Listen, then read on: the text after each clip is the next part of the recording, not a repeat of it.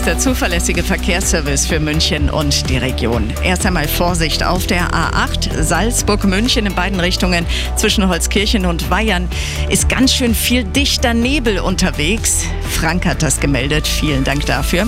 Dann Vorsicht auf der A8 Stuttgart Richtung München. Ein Unfall zwischen Sulzemoos und Dachau-Fürstenfeldbruck.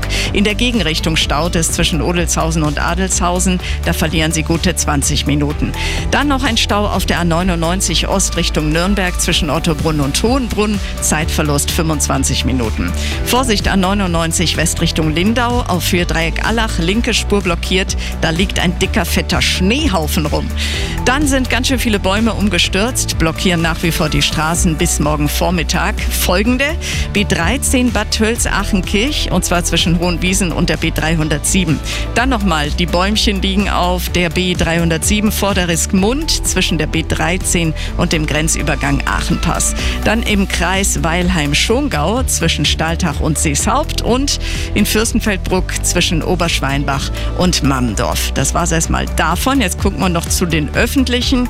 Die S-Bahnen, die S8, die fährt tatsächlich mittlerweile alle 20 Minuten zwischen Flughafen und Westkreuz. Die U-Bahnen fahren auch alle wieder. Allerdings fährt die U6 aktuell nur zwischen Großhadern und Alte Heide. Die Busse fahren auch wieder, nur noch nicht die Trambahnlinien. Und zu den Zügen im Fernverkehr noch nicht unterwegs zwischen München-Salzburg, München-Innsbruck und München-Lindau-Zürich. Der Verkehr, präsentiert von Real Eyes, dem Augenlaserzentrum.